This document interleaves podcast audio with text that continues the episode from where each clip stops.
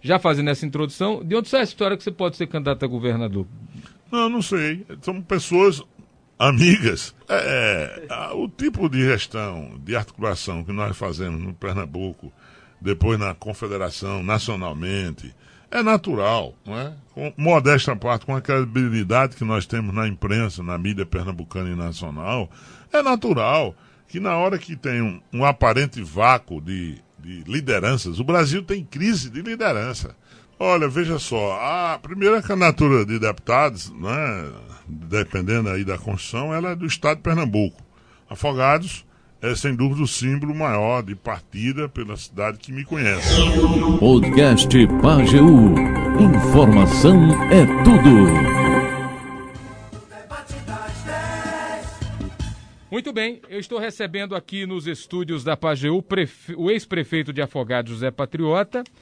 Primeira participação dele como ex-prefeito nessa reta de avaliação. No né? ano passado, ele, ele fez o último debate como gestor, fazendo uma avaliação do ciclo de oito anos e agora como ex-prefeito, mas ainda presidente da MUP e pré-candidato a deputado estadual.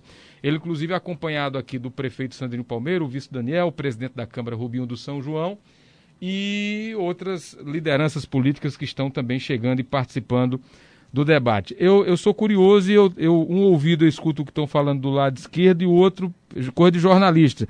O que é que estavam lhe avisando que você estava apreensivo aí? É o quê? Gripe, pandemia? O que é que foi? Bom dia, prazer tê-lo conosco. Bom dia, Nil Júnior. Bom dia ao prefeito Alexandre Palmeiro, nosso Sandrinho, vice-prefeito Daniel, ao presidente da Câmara, Rubinho de São João, o PP, o, todos, enfim, que trabalham aqui na, na nossa emissora, o Tito, é, cumprimentar e um bom dia muito especial a todos os ouvintes da Pajeú, aqui no Pernambuco e também na Paraíba, nos demais estados do Brasil e do mundo, né? A Pajeú é do mundo hoje, a internet, né? E quem viaja vai com saudade, vai escutando a Pajeú para estar tá bem informado.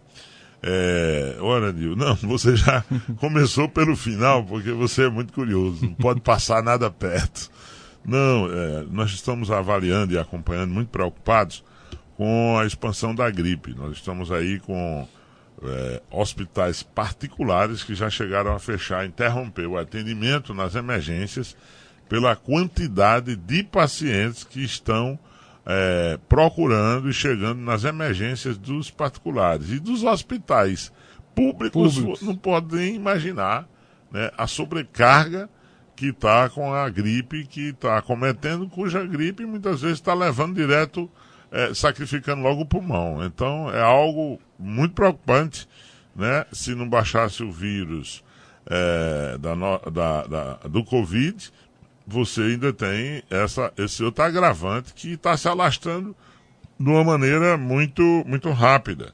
E a transmissão é muito parecida com a do Covid, ou seja, a proximidade, a respiração, a aglomeração, uhum. né? Mais um motivo para a gente ter mais cuidado ainda porque é muito então pode ter uma sobrecarga uma no sistema sobrecarga. de saúde. Né? E ao mesmo tempo, você estava ouvindo aqui, ele ficou curioso, é, algumas providências, né? Sim. Algumas providências. Então, já que a pergunta veio, não adianta só a gente constatar que é uma ameaça muito grande essa gripe que está proliferando né, em tudo que é lugar, e aqui em Pernambuco também, em Recife, é, em tudo que é lugar. Então, é, é, uma grande, grande boa notícia né, no final deste ano para o início do ano que vem, que está tão próximo.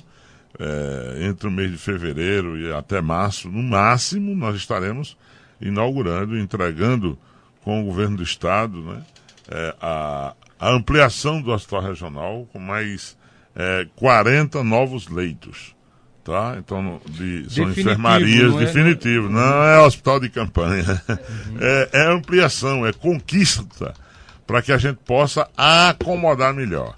E mais do que isso, Nil, nós teremos até lá, ah, já foi autorizado pelo governador Paulo Câmara, eu quero aqui agradecer a ele, né? Eu sou uma pessoa muito grata. Na idade que eu alcanço, depois que a gente conquista, a gente tem que agradecer primeiro a Deus, né? Depois ao povo que nos permitiu chegar até aqui com esse conjunto de forças políticas para conquistar benefícios para o nosso povo. Né? Que só sabe quem precisa no tempo de hoje, né? nem a classe média está pagando plano de saúde.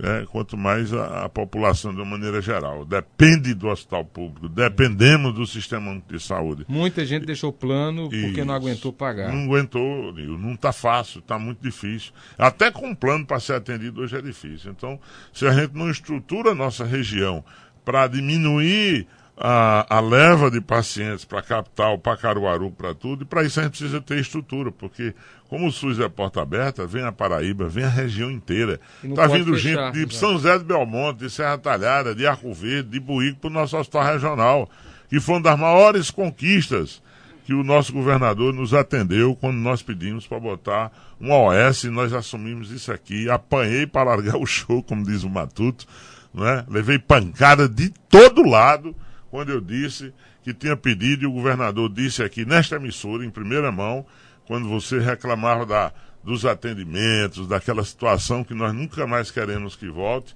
Né? E o governador disse: o prefeito Patriota já falou comigo e nós vamos botar um OS. Foi mesmo que caiu um dilúvio em cima de mim. É porque a, a estrutura anterior tinha As pessoas não sabiam, espaço, era muita tal, dúvida, uhum. muitos interesses contrariados. A gente sabe como é que é, né? Então, é, agora a gente está é, ampliando. Além das UTIs, nós vamos. Só que você sabe que as UTIs foram é, numa sala quase que improvisada, sim, né? adequada para essa realidade de hoje, pela urgência com a pandemia. Agora, nós vamos ter elas em definitivos e vamos ter a construção mais de um almoxarifado, uma farmácia e uma UTI.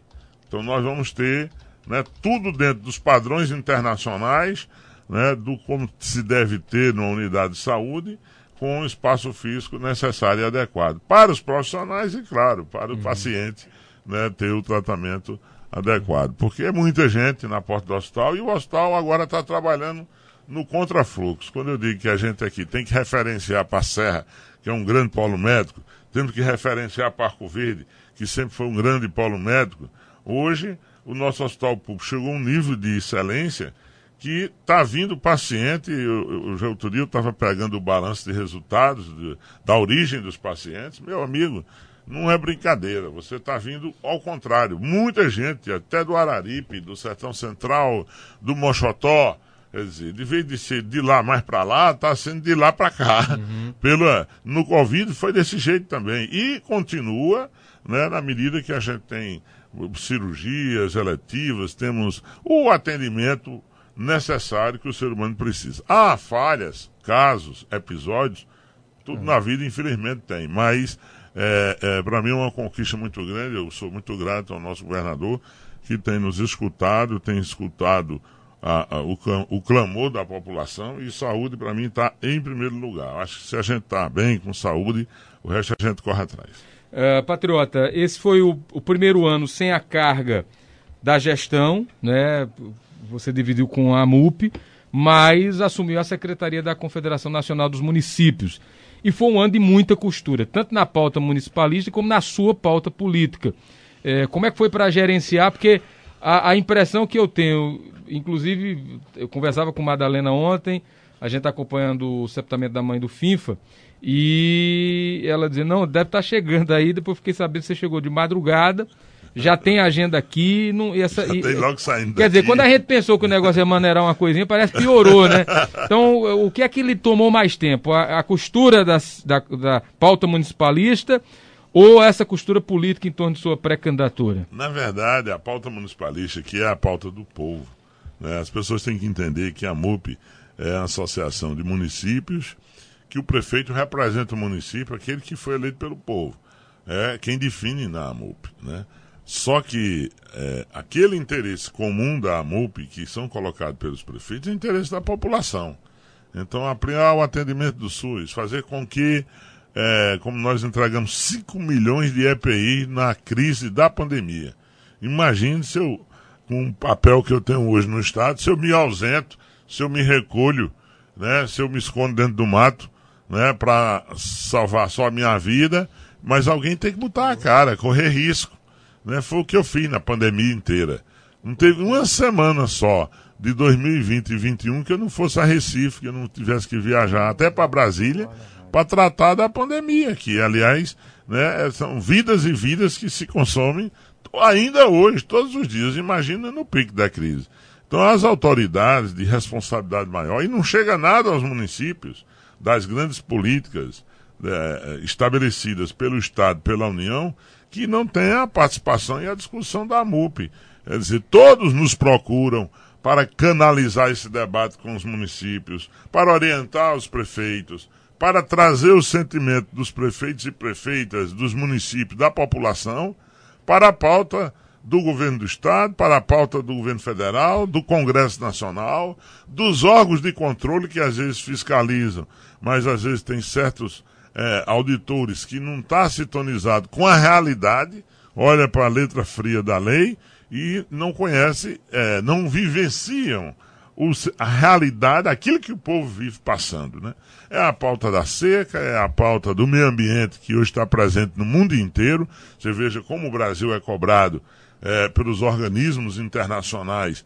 Inclusive, a gente tem passado algumas vergonhas com a representação brasileira nos fóruns internacionais e, e com as políticas é, deprimentes né, de, de, em vez de salvaguardar o meio ambiente, de destruir o que foi conquistado e destruir a, a, nossas reservas que são insubstituíveis, nossa riqueza ambiental. Então, tudo isso recai também sobre o município, sobre os estados, porque a vida acontece é no município. Onde o cidadão primeiro bate na porta é no município. Se ele não encontrar o prefeito, mas ele vai lá na, na secretaria, ele vai lá no ponto de atendimento, se ele está passando necessidade, vai lá na assistência, se ele está carente de saúde, precisa ir para Recife, vai na saúde e assim por diante. Né? Então, vai na casa do vereador, muitas vezes, do vice-prefeito, do, dos agentes, dos representantes das comunidades rurais ou urbanas, para tratar do seu problema. O que é que eu faço? Que muitas vezes não tem nem sequer orientação. Então, essa pauta municipalista, como você perguntou, é a que consome muito tempo, porque são assuntos complexos, difíceis, né? onde você vive numa sociedade de conflitos, de desigualdade social, onde poucos têm demais e muitos não têm nada, né? onde o fosso da pobreza e da miséria aumentou, essa diferença de exclusão social, de fome campeando, né, da falta de emprego e oportunidade para os adultos e muito mais para os jovens, a quantidade de jovens que terminam o segundo, o terceiro grau, Nil. Né, e quando um jovem se forma, conclui o terceiro grau, ele fica extremamente ansioso, né? Na, na busca, na ansiedade do emprego, quando o perfil do emprego está mudando. Né? Aquele emprego tradicional, as empresas já não contratam mais, mesmo estando em condições econômicas razoáveis. Imagina a quebradeira, né, por conta da política econômica do governo federal e por conta da pandemia. Então, quando quebra, quer dizer, e, você sabe que mais do que ninguém está se comprando muita máquina. O mundo está se robotizando. Né? É robô para fazer cirurgia, é robô na indústria de automóvel, é robô nas, nas fábricas que substitui mão de obra, que joga as pessoas para a periferia, sobretudo aqueles que não têm um grande conhecimento para ser competitivo no mercado de trabalho. Está muito difícil. Aí as pessoas tentam fazer o seu negócio sozinho, que não é fácil. Que não é fácil, né? Hoje você pode deixar essa emissora tocando 24 horas sem ninguém estar tá aqui. Né? Aliás, já tem rádios assim. Claro. Eu sei quanto aperto você passa aqui, para fechar suas obrigações para manter os empregos que a Rádio Paju tem. E você não pode manter se não tiver receita. E o mercado lá fora só lhe dá receita se tiver condições. Então é uma cadeia. É. Não é? E aí você compra equipamento moderno, com precisão e tudo, e às vezes nem precisa da presença efetiva de um operador, de um radialista. É um mundo moderno que está impondo à humanidade, né? Derrotas graves, coisas, situações difíceis e que a gente precisa refletir sobre isso. Então, para mim, estar tá na política pública, em qualquer cargo que eu ocupo, é discutir o presente e o futuro da humanidade. Isso é que me interessa. Briguinha, encrenca, o, o fuxico disse, me disse da política rasteira, do ataque pessoal. Isso não interessa ao povo. O que interessa é saber como vamos enfrentar a fome e a empregabilidade de hoje sobretudo, de amanhã. Bom, é, falando, falando em briga em quem quer pegar no seu pé, alguma coisa foi jogada nas redes sociais por conta de posições da MUP ou da CNM, CNM em relação aos pisos, por exemplo, como o piso da enfermagem. O que é que Patriota diz para rebater quem quis dizer que será contra, por exemplo, esses pisos que estavam sendo discutidos no Congresso? Eu tenho 40 anos de vida pública. Né? Eu nasci lá, ali em Tabira, morei muito tempo no Jiquiri, na Carnaúba. Hoje eu tenho a honra, como filho único, de ter o sítiozinho que meu pai deixou, é minha riqueza. Muita gente se admira porque eu não tenho um apartamento em Recife, mas eu não me preocupo com isso. Né? Eu tenho a hombridade e a honradez de dizer que todas as minhas contas, durante 40 anos, né, foram aprovadas. Né? Hoje eu não tenho um processo de improbidade contra José Coimbra Patriota Filho. Isso é muito difícil. Então, viver na política pública, ser gestor público, cuidar da, dos interesses do povo e não se sujar. Então, é, eu, eu sou, agradeço muito a Deus, em primeiro lugar, ao povo pelas oportunidades e confiança. Confiança é coisa difícil. Ao longo dessa caminhada política, algumas pessoas não gostam desse estilo de trabalho. Essa forma, às vezes, não agrada a muitos. Essa forma de fazer política, a forma como o Sandrinho é, faz em Afogados, isso é uma maneira de fazer política, é um jeito de fazer política para o povo. Isso incomoda muita gente. Tem gente que não externa publicamente e busca, é, de maneira oportunista, tentar desgastar. Né? E os assuntos polêmicos você precisa analisar para se posicionar. Então, melhoria dos trabalhadores, José Patriota contra, é uma coisa que a história não explica isso. A minha história é diferente, né? Até quando eu fui gestor de saúde aqui uns dias, como secretário de saúde, foi uma função muito importante na minha vida, eu pude entender melhor e conhecer o SUS. Né? Eu ajudei a criar o sindicato dos agentes comunitários de saúde, o Sintrax, aqui do Pajeú. Esse sindicato existe, ele é um sindicato bom de luta. Né? Ajudei, por quê? Porque ajudamos com transporte, ajudamos com assessoria jurídica. Todas as vezes que os profissionais de saúde pediram passagens para ir para Brasília para suas mobilizações, a Prefeitura de Afogados deu, a Secretaria de Saúde, o secretário José Coimbra Patriota ajudou a isso. Ainda hoje, todos os sindicatos e associações de servidores federais, estaduais e municipais né, procuram a MUP, né, e olha que a MUP é o quê? Seria chapa, uma chapa branca oficial, porque estou representando os municípios, seria em tese os empregadores. O, o passar do tempo nos orienta, Nil, que a gente tem que discutir todo o assunto com responsabilidade. Eu não posso mandar uma conta para tu, se tu não tiver dinheiro, tu não paga. A dona de casa só faz a feira do tamanho do que ela recebe. Então, é, o que nós estamos batalhando e vamos continuar lutando a vida inteira é dizer que quem paga a conta, quando tem uma conta, alguém tem que pagar. Você senta numa mesa, uma rodada de pizza, ou divide a conta entre os participantes, ou aparece um endinheirado que vai bancar a conta toda, mas alguém não pode comer a pizza e sair sem pagar. O presidente da Câmara está olhando para mim. Como é que ele paga os funcionários se Sandrinho não mandar o duodécimo da Câmara? Ele tem que. E os vereadores, já esquecendo de pagar os vereadores. Tem que pagar. Então, é isso. Tem o dinheiro, paga. Agora mesmo o rateio dos professores era só a questão de enquadramento legal. E, e o piso nunca da minha boca, nunca da minha boca saiu uma palavra dizendo que é contra o piso. Nós fomos atrás de dinheiro para pagar o piso, é o contrário. Tem uns que quer que aumente o piso, mas não diz de onde tira, como pagar. O que nós lutamos é pelo dinheiro, para pagar. Né? Dinheiro é para pagar. É uma coisa lógica, só isso. Aí fizeram, montaram fake news. A gente já sabe de onde saiu, já sabe que foi de um ninho que vive a todo custo tentando nos desgastar o nome da pessoa. A gente sabe tudo. Mas não me interessa entrar nesse detalhe. Eu não vou responder, nem bater boca, coisa miúda. Por mais provocação, né? é como você. A gente tem uma estrada, tem um roteiro traçado para trabalhar pelo bem da humanidade. Aí alguém incomodado, né? Joga uma pedrinha ali, outra acolá, bota outra no meio do caminho, a gente vai ter que seguir nossa viagem, porque se eu for me baixar para jogar pedra de volta, eu vou per me perder no, no, caminho traçado, na viagem de construção de uma vida melhor para as pessoas. Isso faz parte da atividade política. Né? A gente já sabe que tem gente que vai jogar pedra, que vai tentar confundir a opinião pública de uma maneira rasteira. Aliás, fake news é a escola do presidente da República. Né? Algo que ele deu muita dimensão a isso. Todo mundo sabe que o STF apurou, né, que as auditorias foram feitas, tem processos abertos, porque é a mentira, uma maneira de proliferar a mentira. E quando você vem dizer que não é, o estrago está feito. Vários profissionais ele pode ficar. Confunde a opinião pública. Principalmente aqueles que não conhecem de perto, mais jovens, que não acompanharam a, a caminhada, aí fica criar a polêmica sem existir o assunto, porque plantou a notícia, né? Plantou a notícia. Então isso corre, boatos já se corria antes de fake news e antes do WhatsApp e da rede social, imagina agora. Então soltaram isso, a gente apurou, viu de onde veio direitinho, soltamos uma nota explicando, dei várias entrevistas às emissoras, por quê? Porque está num período pré-eleitoral, então, essa linha, essa forma de fazer política com seriedade, com responsabilidade, sem enganar, sem mentir, olhando olho no olho, conversando e dialogando, né? lá na MUP, quer dizer, agora mesmo na última Assembleia, um fórum de sindicatos de servidores públicos foram lá para combater uma das PECs que destrói o serviço público, que está lá tramitando, né, articulada pelo governo no Congresso Nacional.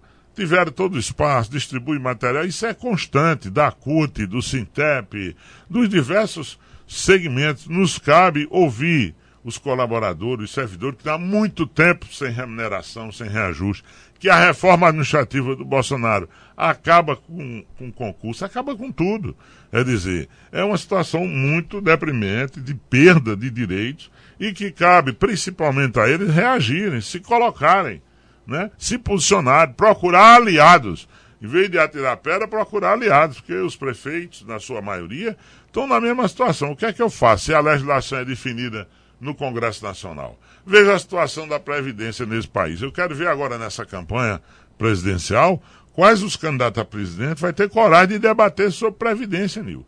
Previdência Nacional tá, tem um buraco enorme, tem um déficit, e o orçamento nacional da, da União cobre o buraco, por enquanto. Né? Mas fizeram uma reforma por conta disso, grande, para eles. Os estados fizeram suas reformas, mas também são deficitários. E a situação do município é muito, muitas vezes mais grave. Né? Eu estou olhando para o futuro de quem é servidor hoje e que amanhã vai para os fundos previdenciários para pagar sua aposentadoria. Tá? É insolvente, nada de solução. Claro, aí decidido lá no Congresso que os prefeitos têm que mandar uma mensagem para a Câmara aumentando as alíquotas né? E que não vai resolver, mas vai diminuir, talvez. Mas mesmo assim é sacrifício. Mas outra, porque já teve alguns é, que já fizeram isso. Mas tem, fizeram, mas ainda tem mudanças que precisam estão, passar é, E se não fizer, por exemplo, agora foi se conquistou um parcelamento 240 vezes para quem deve o INSS. E todo mundo deve. Tem prefeito que recebe, todos eles recebem já descontado do FPM. O que é que acontece? Se o prefeito não adequar isso com a Câmara de Vereadores, aí vai pesar na, para os vereadores, é, ele não vai poder parcelar.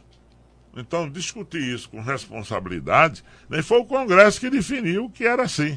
Né? Agora, o Congresso, né, olhando para a lei de responsabilidade fiscal, olhando para a responsabilidade, está dizendo, ó, não tem dinheiro para política pública tal, mas fizeram lá um pacote de emendas tamanho do mundo, né, de bilhões, para botar o que eu chamo de emenda de balcão, para ali, para acolá e tal.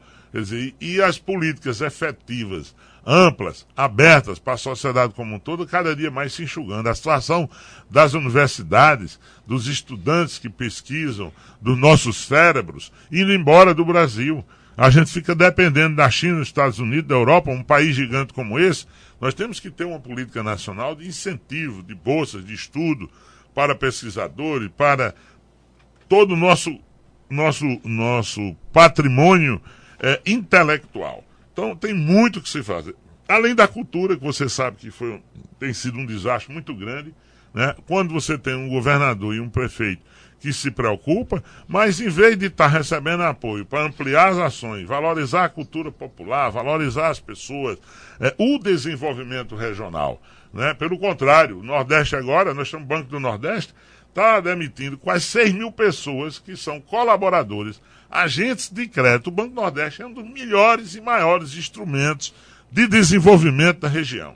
Eu estou coordenando um grande debate com os prefeitos do Nordeste, porque já quiseram acabar com o banco. Já houve três tentativas.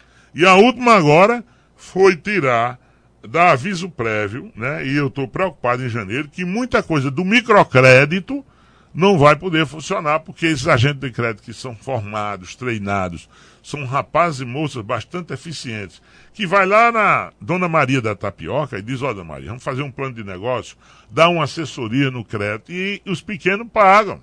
o povo pequeno está pagando, não é inadimplência. É disputa política, porque disseram que tem uma ONG, que esses, esses agentes estão vinculados e que é do PT. Mas, pelo amor de Deus, eu não quero saber se é do PT, do Pelé. Eu quero saber o que está funcionando, a gente tem que melhorar. O que não está, seja de que partido for, a gente tem que intervir. Nossa, gestão Sandrinho, eh, que análise eh, o prefeito, o ex-prefeito faz do, do seu sucessor, daquele que teve sua, seu apoio, e qual tem sido sua participação nas decisões tomadas por Sandrinho? É, retomando, Nil, é, dizer que Sandrinho é continuidade e é mudança. Né? Quer dizer, a, a necessidade do povo se renova, você precisa adequar a estrutura gerencial administrativa para ver as demandas. A, é, você atende uma necessidade agora, amanhã o cidadão já apresenta outra demanda. E a máquina pública, com a burocracia que tem para acompanhar esse ritmo, não é fácil. Por exemplo, a expansão imobiliária habitacional da construção civil em Afogados da Engazeira. Como acompanhar esse ritmo num crescimento exponencial? Não é fácil, né? Você, porque ainda a infraestrutura é, inicial é precária, as pessoas começam a construir muito mais adiante.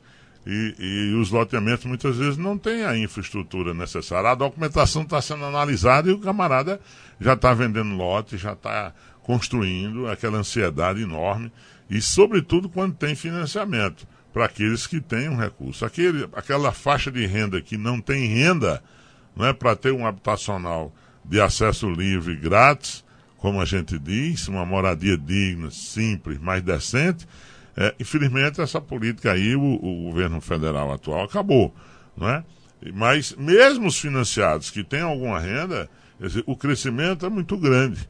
Né? E você sabe que a infraestrutura é necessária a infraestrutura viária, pavimentação, tratamento do esgotamento sanitário, é, rede elétrica regularizada para atender a população e abastecimento de água porque o sistema de abastecimento, ele já, isso aí acontece na maioria das cidades, já não alcança a expansão urbana, o crescimento urbano, e sobretudo numa cidade como Afogados. Então, é, o, o, Sandrinho e a equipe da gestão têm feito de tudo, né, pelo que eu conheço, pelo que eu acompanho. Né, eu não tive oportunidade ainda de ir na, sede da prefeitura, mas nem por isso deixo de acompanhar, de atender às demandas né, seja do prefeito ou de algum membro da equipe do governo. Ele fez as mudanças no secretariado que ele achou adequado, né, e está certíssimo. E eu dizia sempre à equipe da gestão anterior: olha, gente, nosso prazo é esse aqui. Foi o prazo que o povo nos deu, que a lei nos dá.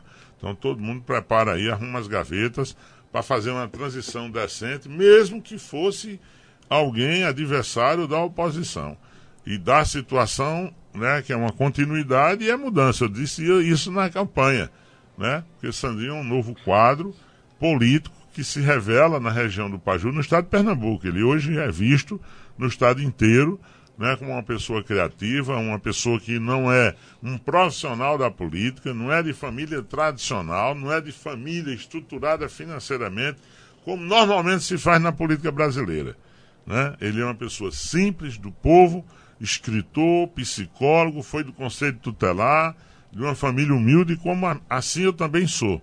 Né? Graças a Deus, origem. Então, é preciso que alguém do povo, nascido no sofrimento do povo, tenha a oportunidade. Acho que cumpri minha missão nesse sentido, de ajudar a oportunizar pessoas que emergem da sociedade verdadeiramente, sem comprometimento nenhum, né? com nenhuma, com grandes estruturas, com né, com chefe político nenhum. Nós temos uma ligação pela identidade da, do tipo de política e de pensamento do que sociedade a gente deseja.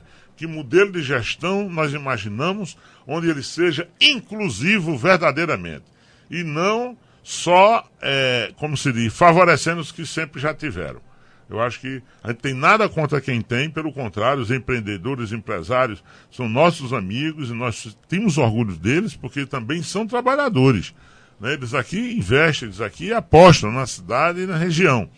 Mas é preciso se ter políticas públicas que faça formação profissional, que dê oportunidade às pessoas de estudar em escolas decentes, né, que possam aprender cada vez mais para ir conviver com a sociedade tirar o seu sustento do seu trabalho para ter verdadeira autonomia. Quem não tem renda não tem autonomia, não tem dignidade completa, não tem cidadania plena.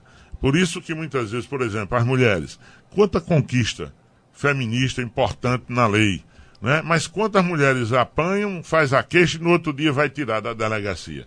Né? Porque tem seus filhos para criar. Elas precisam se submeter muitas vezes a certas pressões psicológicas e outros tipos de violência para poder manter os seus filhos, porque não tem renda.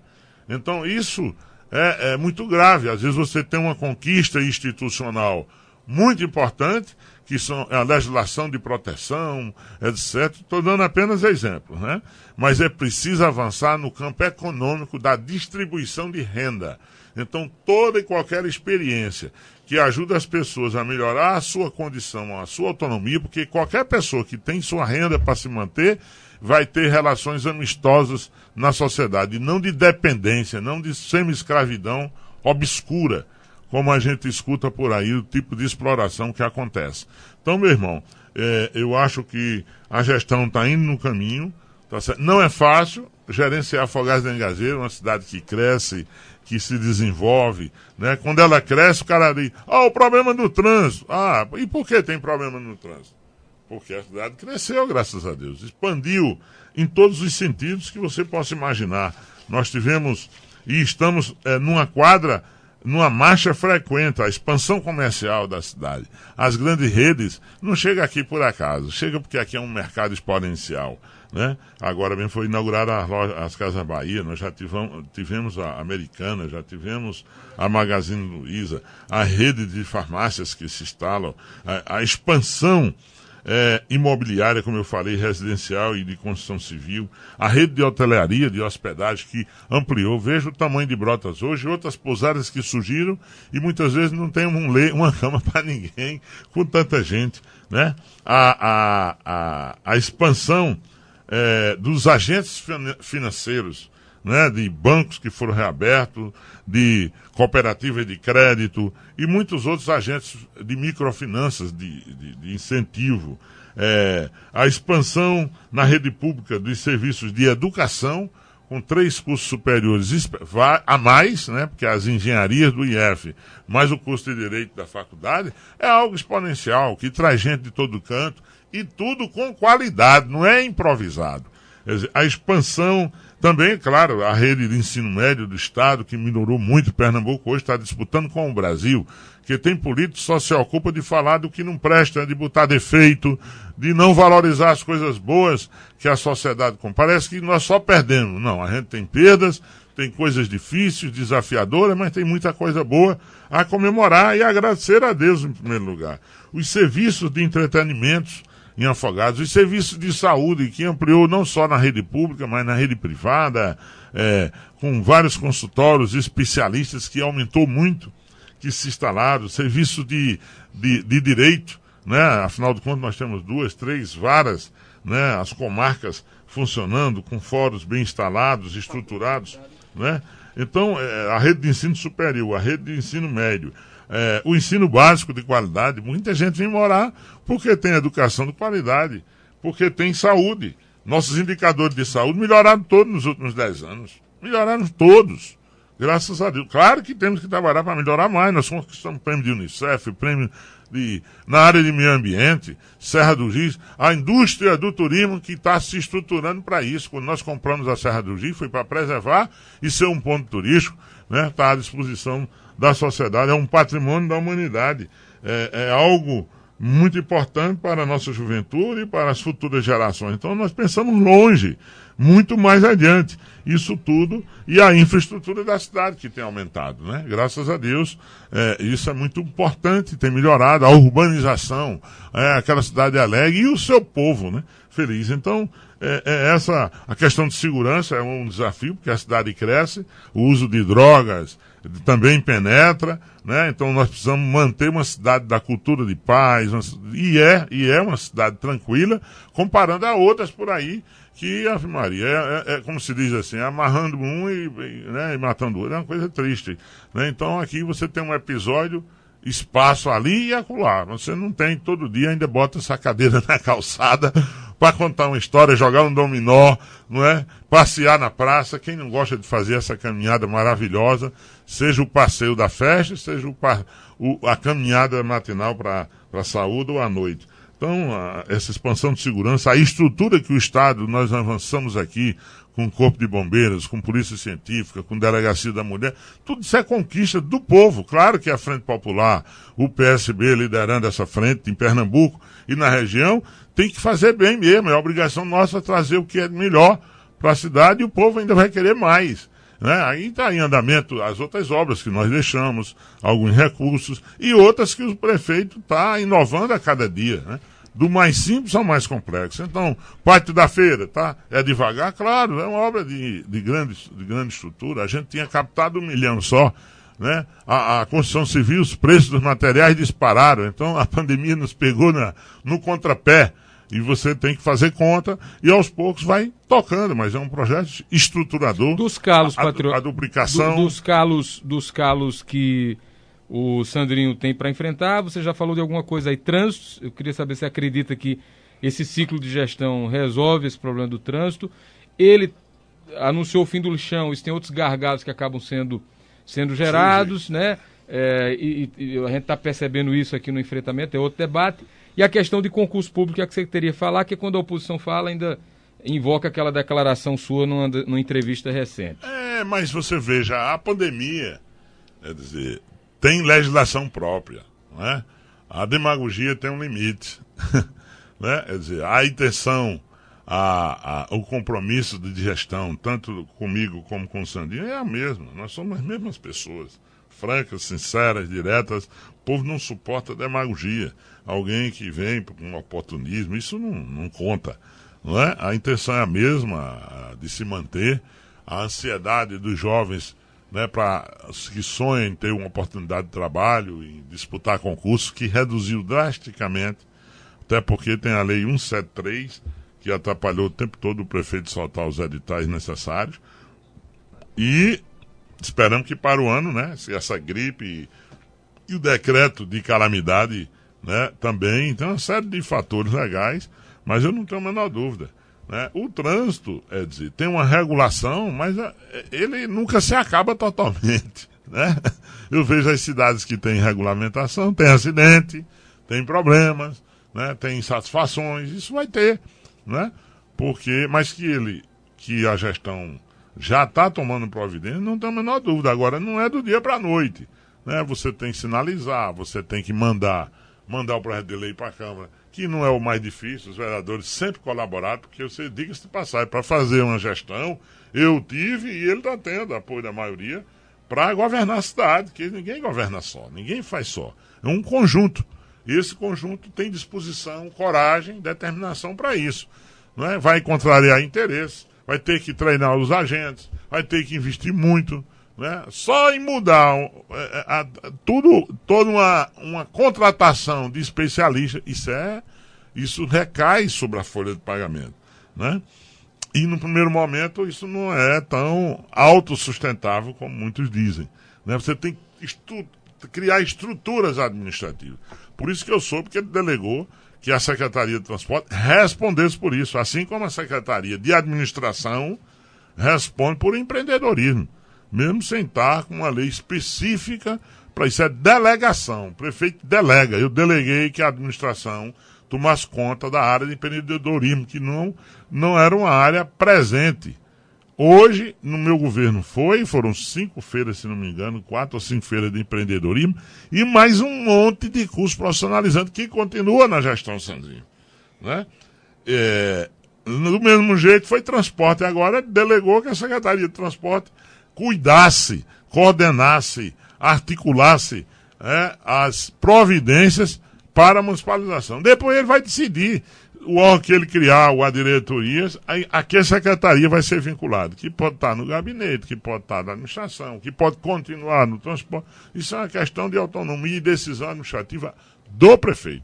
Então, essas providências, né, eu, pelo que eu sei, eu não estou aqui todo dia, porque às vezes eu venho correndo no final de semana, estão sendo tomados os, esses preparativos, né? Novo projeto de sinalização, testar isso, chamar comércio, porque mexe muito com o centro comercial, carga e descarga, sobretudo aquele sufoco da Manel Borba, com os bancos instalados lá, com a muvuca que se cria.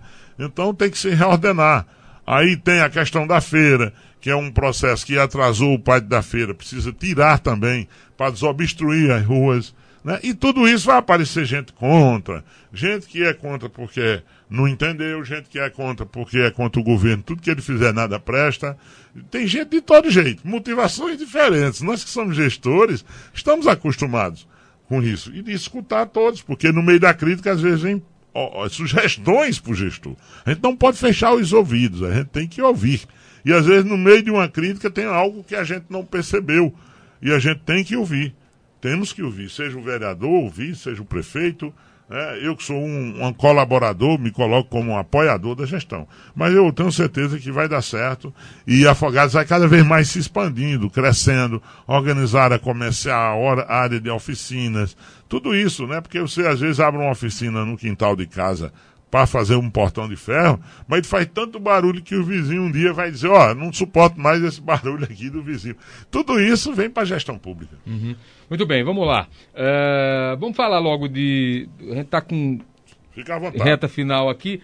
Falar de do, 2022 e eu primeiro, primeiro queria saber de, de onde saiu a notícia, porque como quadro eu não discuto, certo? Zé Patriota com quadro, não é porque estou falando com ele, a gente sabe da, da, das qualificações e eu já lhe, lhe ouvi até subliminarmente dizendo que se sente subutilizado ou valorizado em alguns momentos, mesmo por sua história no PSB. Então, já fazendo essa introdução, de onde sai a história que você pode ser candidato a governador? Não, não sei. São pessoas amigas. Uhum. Né, que, Mas vezes... isso, é, isso, é, isso não, não tem, tem, base? Tem não, base não? É, calma. vexame. Olha, isso é, é, o tipo de gestão, de articulação que nós fazemos no Pernambuco, depois na Confederação, nacionalmente, é natural, não é? Com modesta parte, com a credibilidade que nós temos na imprensa, na mídia pernambucana e nacional, é natural que na hora que tem um, um aparente vácuo de, de lideranças, o Brasil tem crise de liderança. Nós temos crise nas comunidades, até para renovar uma presidência de uma associação rural ou urbana, muitos lugares hoje está difícil. Antigamente tinha três, quatro chapas. O, em muitos lugares hoje está difícil. O camarada está lá há 20 anos, que é o presidente da associação, porque às vezes ninguém quer, não sei o que, ou não tem isso. Então isso já é um sinal de crise de liderança. Né? Na, nos municípios, do mesmo jeito. Há crise, por isso que quando nós apostamos né, numa chapa jovem, de pessoas novas, é a renovação da política. Né? Não tem que ser patriota, tem que ser totão, e mesmo os nomes conhecidos, a gente empresta nosso conhecimento quando eles precisam, eh, somos consultados, quando não, eles tocam, porque a responsabilidade é deles. O Rubinho também, um rapaz jovem. Aí, é um quadro novo aqui. Estou aqui diante de três lideranças jovens, promissoras, a depender da conduta deles. Agora depende muito deles. Que história eles querem, que visão tem de desenvolvimento para a cidade, porque isso não é brincadeira, é confiança honrar a confiança do povo. Então, é natural, Nil, que um amigo, outro, outro e outro acolhia, outro acolá, disse, rapaz, por que é que o Patriota deu certo em tudo que fez até hoje? Né? Fui no Pro Rural, bati todas as metas, superei tudo, prestei contas de tudo, né? mais de 900 convênios, graças a Deus. Fiz um projeto para o Banco Mundial elogiado por o mundo todo, né? especialista de todo mundo. Tinha uma, uma, vez tinha uma banca de 15 especialistas do Banco Mundial, 100 milhões de dólares, um projeto em 12 meses, recorde nacional. Então, é, na, desde aqui, graças a Deus, como presidente da Câmara de Vereadores, nós inovamos. Lá atrás, nós enchemos aquela casa, o povo participava, como secretário de saúde, como vice-prefeito, na qualidade de assessor da FETAP. Ainda hoje guardo grandes lembranças e amizades do que nós construímos, formando e descobrindo lideranças. Tenho esse orgulho, um Aristide Santos e tantos outros, que nós ajudamos a descobrir no meio do povo e dar oportunidade também. Essa é a diferença. Né? Eu não quero para mim nem para minha família. Eu quero oportunizar todos que se colocam comprometidos e verdadeiramente sintonizados com os interesses do povo. Isso me motiva, eu fico feliz. Eu, eu me alegro no sucesso do outro. Muitos prefeitos botam um nome para queimar para voltar depois. Eu não, eu boto um nome para não voltar, para ter gente a vida toda, né? Então, é, gente nova cuidando bem das pessoas, provando nas suas atitudes, nas suas decisões. Porque nisso também eu sou chato. Eu sou um cidadão, eu tenho que cobrar também, tenho responsabilidade. O, devido à confiança do povo comigo, então não posso é, também dizer que não tem nada a ver com isso. Tem, eu tenho a ver também. Eu não tenho tudo, mas tenho toda a confiança, todo o respaldo né, para que se faça uma boa gestão, tome as decisões mais acertadas. E é natural que pessoas lembrem quantas pessoas chegaram no meu pé do vidro no bastidor. Rapaz, bota teu nome. Não tem uma prévia no PSB, não. Por que é que o PSB não tem. Eu digo, rapaz, tenha calma, vamos ouvir. Eu sou uma pessoa do interior. Né? É, é, o interior nunca encabeça uma chapa de governador. Não é a mesma coisa. Né? Tem uma estratégia nacional. Então não tem ansiedade de ser isso ou ser aquilo. Não tem. Graças a Deus, no campo que eu estiver atuando, eu procuro fazer bem feito e ter resultados. Graças a Deus. Então, é, muitas pessoas citaram. Depois, não sei como, chegou num blog aí. Né, eu acho que naquela visita que eu fiz agora com o governador, ele me deu uma atenção diferenciada, é isso. É natural, sou presidente da AMUP. Ele me chamou para andar o estado inteiro, em todo lugar, disse: você fala onde você quiser, em todo lugar você tem direito à palavra. Eu não sou deputado, eu não sou, eu sou representante dos municípios. Ele me convidou e eu disse, olha, eu não vou poder ir para os outros municípios. Agora, na minha região, eu vou acompanhar a programação toda, governador. Aí cancelei tudo que eu tinha. Cheguei de Brasília uma hora da manhã, embarquei no, no aeroporto com ele até Serra Talhada. Eu, ele, o presidente da Assembleia, o secretário de Saúde, André, e, e, e, o deputado Sebastião veio também. Então, de Serra Talhada, a gente foi de helicóptero, fizemos lá as atividades, a hemodiálise, que é muito importante, o Estado está abrindo aqui para a região do Pajeú, diminui a distância nossos pacientes de hoje de hemodiálise vão para Arco Verde, já fica mais perto aqui em Serra. E, e de lá nós fomos de helicóptero para Custódia e Calubi. Aí tudo chama atenção no mundo político, né? Você tem um monte de deputado que fica lá olhando, e só entra três no helicóptero, o presidente da Assembleia e o governador, as pessoas não sabem daquela é, natural, o governador é quem escolhe quem vai, não sou eu que me escalo, nem eu gosto de estar tá me, me enxerindo e me intrometendo, não me cabe. Aí sai, coincidiu, saiu aquela especulação durante a visita, em todas as cidades que eu quis falar, eu falei, entendeu? Naturalmente, é, sintonizado, que eu não atropelo nenhum protocolo do cerimonial, Deus me livre, tem que ter conduta e comportamento, mas é, acompanhamos. Aí surgiu, saiu a nota. Acabou lá de baixo, pia, o governador vai levando patriota no helicóptero, quando eles estão indo.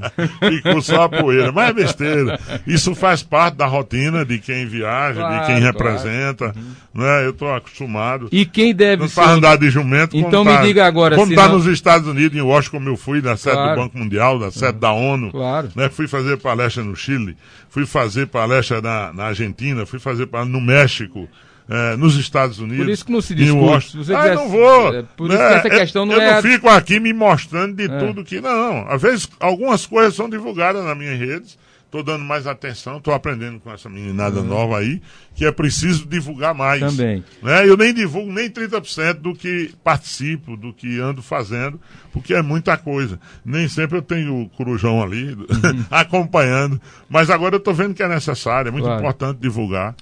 Então, se não é patriota, apesar dessa especulação, é, quem está com mais garrafa vazia para vender, patriota? Você tem alguma torcida pessoal desses nomes cotados? Não, eu espero que. Eu trabalho mais com perfil, não com nomes. Eu espero que quem for o escolhido, o futuro governador, porque escolheu na frente com a quantidade de partidos, de alianças. E se eu refizer a pergunta, quem tem perfil? Quem aí, tem mais aí, perfil? Ah, você é sabido. Eu não, eu não pensei ainda, mas eu acho que o perfil, antes de nomes, é mais importante é aquela pessoa que não esqueça da história de Arraes, de Eduardo e do PSB, que tem história verdadeiramente comprometida com os que mais precisam.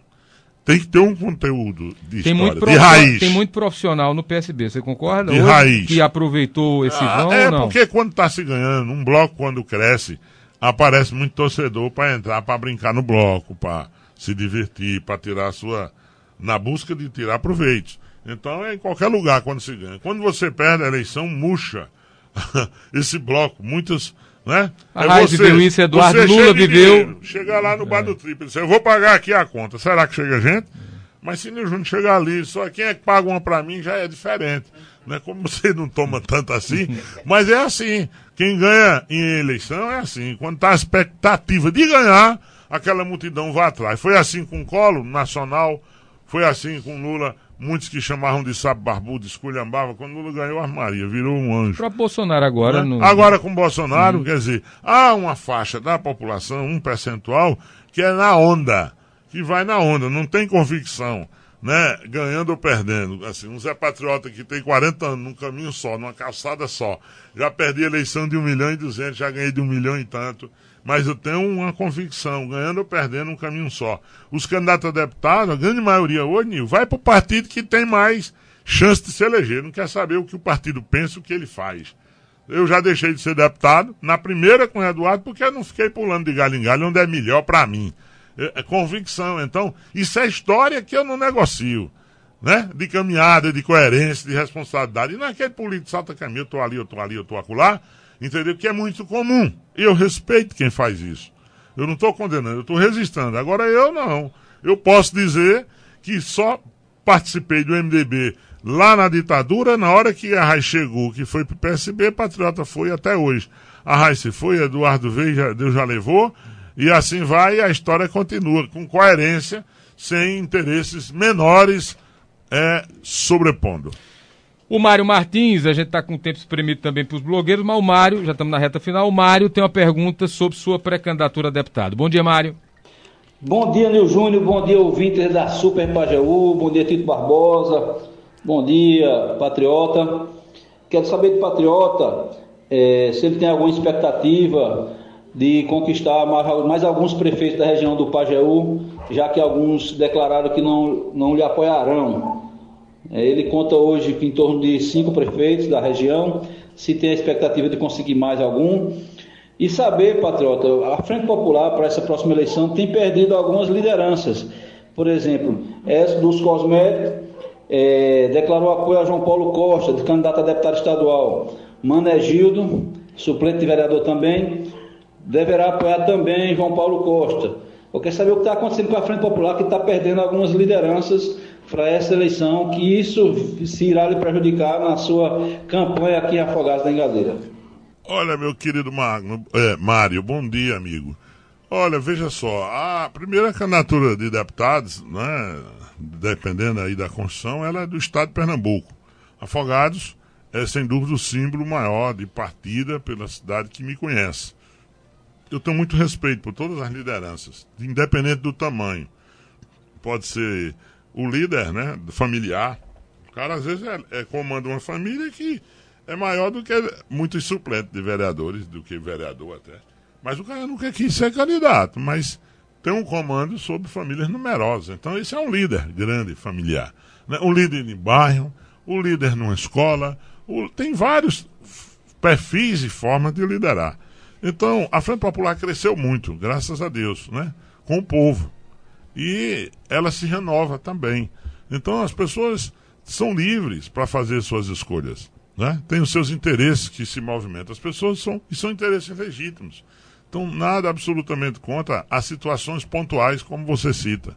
Né? É porque o Sandinho nunca quis, e nem eu, tá relacionando quantas pessoas novas chegaram para a Frente Popular.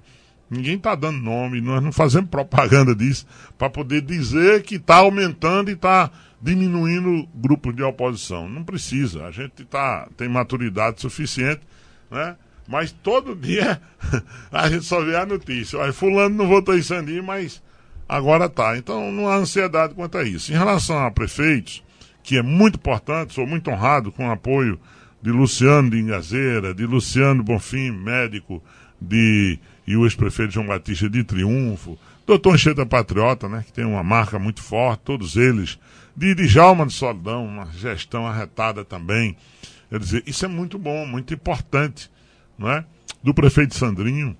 Então são cinco, por enquanto, declarados livre, espontaneamente, no processo de construção. Deve ter mais algum a caminho, sabe, irmã? Não só da região, mas do estado de Pernambuco. Não é? Mas aí não é só os prefeitos. Na verdade, quem vota, vota, é o povo, é uma escolha. O Pajiu quer se reencontrar com sua identidade. Não é fácil. Você ter, já, já tivemos Josias Leite de São José do Egito, já tivemos é, dos Valadares, nós já tivemos Zé Marcos de Lima, já tivemos Orisvaldo, Inácio, né? Inácio Valadares de, de São José do Egito, nós já tivemos Dr. Edson Moura, né? De Itabira e do Pajeú, né? Porque o Pajeú lhe adotou depois que ele chegou aqui. Antônio Mariano, quantos mandatos? Um símbolo, era o trovão do Pajeú, como era chamado e conhecido. Né? Quando eu digo Pajeú, esse Pajeú médio aqui, porque Serra Talhada é Pajeú geograficamente, mas de alguma forma é uma cidade muito grande, é uma cidade de grande proporção que sempre tem representantes de lá, né? que às vezes nem votados no restante do Pajeú é, mas são representantes de Serra Talhada e do Estado. Né? Não atrapalha o Pajeú, mas também muitas vezes não tem esse vínculo tão tem forte. a mesma inserção é, que não tem, tem, lá, né? né? Sebastião, tem apoio aqui em Quixaba, por exemplo. Augusto né? César, quando foi Augusto estadual. César, eles tal. pingam voto para eles aqui, é natural. Mas é, é, o Paju precisa reencontrar. O que eu escuto é que a, a recepção da sociedade é o seguinte, rapaz, é diferente. A gente ter um parlamentar, uma voz da região, né? Tabira, de Afogados, de Solidão, de Carnaíba, que conhece as comunidades rurais, que nasceu e se criou aqui, Você mora aqui, eu moro aqui, vai minha família não quer nem ir embora para Vai conseguir fazer o que alguns acham que é uma estratégia de, de pingar bem em municípios, mesmo sem apoio de lideranças maiores Ah, no sim, estado não, todo. Hoje pinga bem. E a gente tem uma boa aceitação no Recife também. É, então, Paulista, Olinda, Recife, várias pessoas da sociedade, da, a- a- pessoas autônomas, professores de universidades, famílias é, que têm sua autonomia, têm análise, consciência crítica e visão de sociedade, são independentes, tem muita adesão. Tem meta de votação? Existe isso? Tem, você, tem. você faz conta? O que é que você Tem, espera? faço, faço. Tem projeções, porque agora vai ter a federação, né? Então, na federação, nós vamos aumentar a bancada federal nossa, na, essa perspectiva. Você tem uma ideia, o grupo que está se formando entre PT e PSB deve sair de 120 federais para 170, 180 com a federação. Né? E estadual, nós temos uma projeção de fazer 20 deputados estaduais né, desse bloco PSB, eh, PT, PCdoB, Rede e alguns mais estão se agregando. Então há uma grande estratégia. O problema é, é ter vaga, porque a Câmara Federal cometeu um erro gravíssimo. Você sabe quantos, quantas vagas tem? 50. São 49 deputados, só pode registrar 50 de um bloco desse tamanho. Só do PSB nós temos mais de 60 candidatos homens. E a chapa só vai caber 35 homens. Né? Uma Câmara de Vereadores, com esse casamento aí da federação, sabe quanto vai caber nessa chapa? É, em torno de 7, de, são 13, são 14 registrados. Tem que deixar a cota das mulheres. Só vai caber 7 ou 8 homens. Entendeu? Então não vai ter vaga, não vai ser mais assim. E todo mundo quer disputar pelo 40, né? Você vê, na Zona da Mata teve uma prefeita do PSB que foi-se embora para a oposição, lá em Lagoa de Taenga. O grupo de oposição está no MDB, mas sabe qual foi a reivindicação deles, que tão, nós estamos conversando?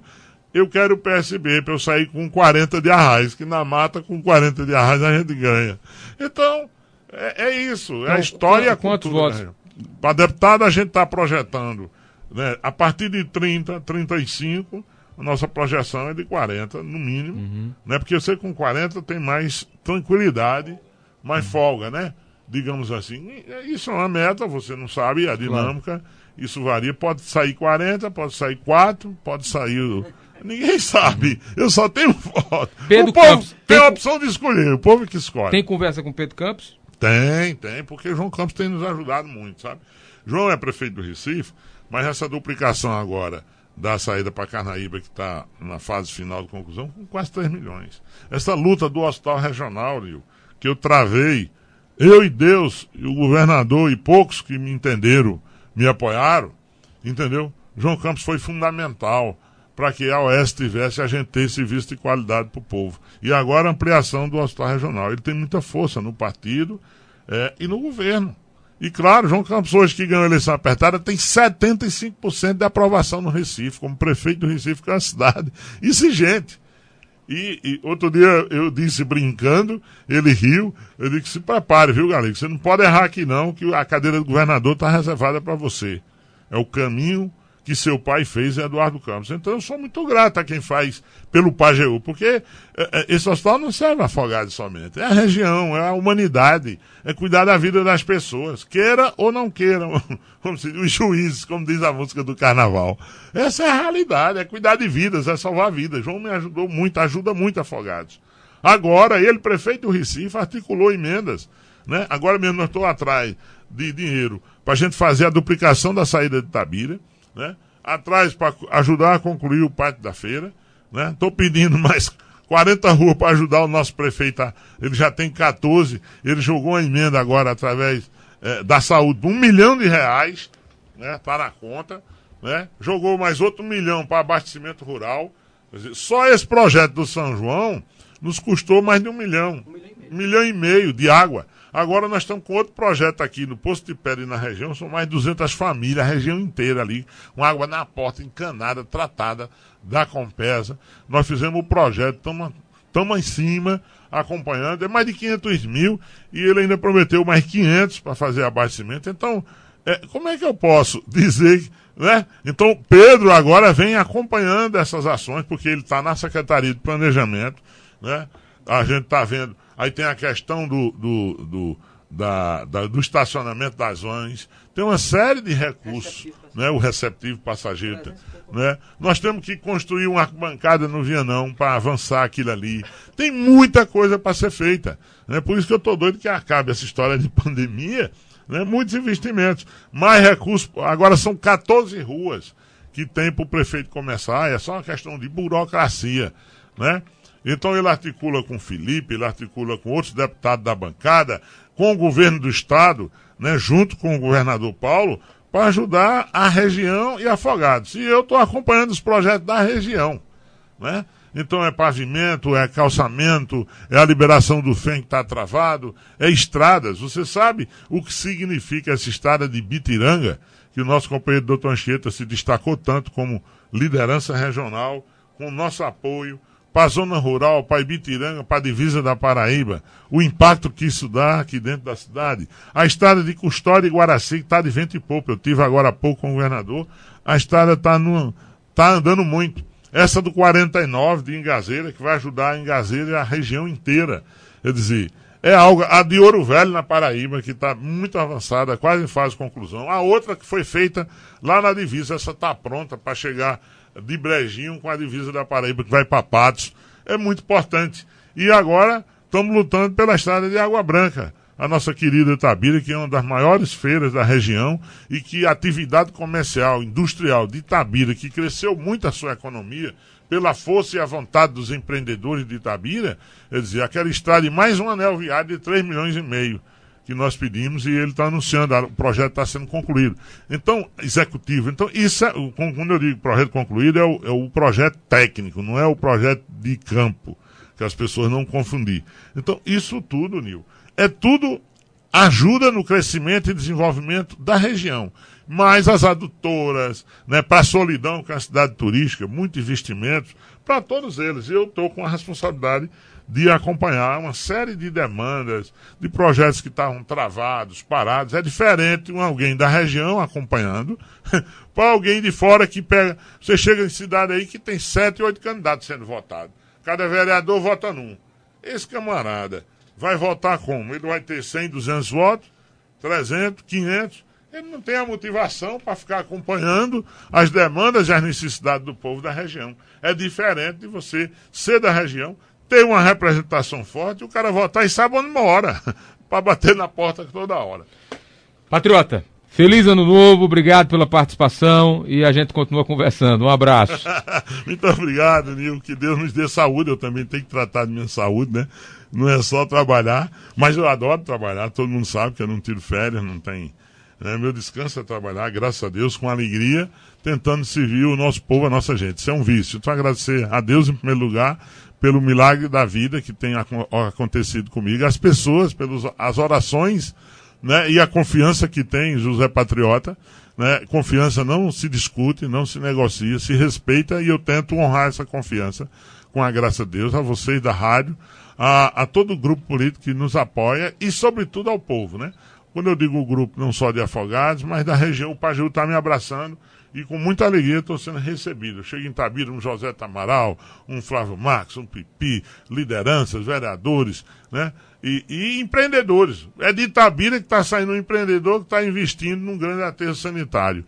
É de Itabira, é de Afogados, o Egeta Macena que está ajudando no transporte do lixo para ajudar os prefeitos. E eu estou acompanhando esses projetos no governo do Estado para que as coisas andem mais rápido, para que as licenças saiam, para que as coisas, as providências burocráticas aconteçam. Então, muito obrigado, meu caro Nil. Saúde para você, irmão. Você teve aí o tombo de perder sua querida e amiga, nossa, nossa, sua irmã, né? E a vida é assim, a vida nos traz surpresas boas e às vezes desagradáveis. Minha solidariedade àqueles que perderam vidas nas famílias durante a pandemia e agora recentemente o Júnior FIFA perdeu sua mãe, agora nossa querida Magda, esposa de Aldo, tanto nosso irmão também. Então, que Deus conforte todas as famílias né, que sofreram perdas nesse ano, mas vamos olhar com alegria, com fé em Deus, que temos um grande inverno e um 22 com boas notícias, com bons resultados e saúde para todos. Deus abençoe os lares de todos que estão nos ouvindo. Muito obrigado.